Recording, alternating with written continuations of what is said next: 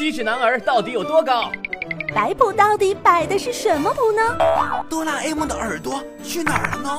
方便面一直都是卷发吗？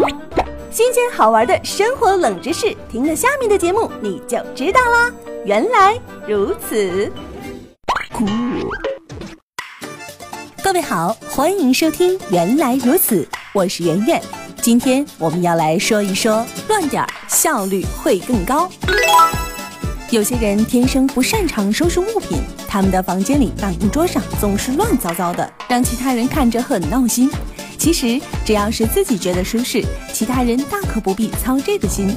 而且现代流行观点认为，乱未必就是一件坏事。很多专家学者也曾经发表著作阐明这个观点：混乱是必然的，是物理学定律决定的。而美国哥伦比亚大学的管理学教授曾经写过一本书，叫做《完美的混乱》，也在大量证据基础上科学地说明了混乱给人带来的好处。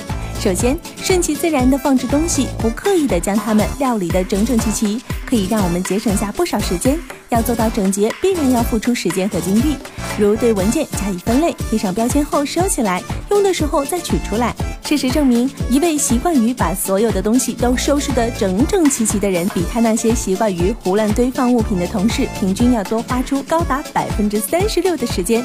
其次，自然的混乱环境能够让我们更快地找到自己此刻需要的东西。适度混乱的环境，比如说桌面，其实是有其合理性的。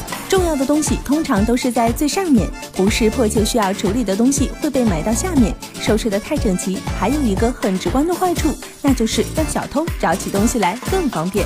此外，家里乱一点、脏一点，一般不会使孩子生病，反而是那些经常接触清洁剂喷雾的孩子更容易出现不良症状。有研究发现，孩子接触灰尘和过敏源少的话，长大之后得过敏症状的可能性会更大。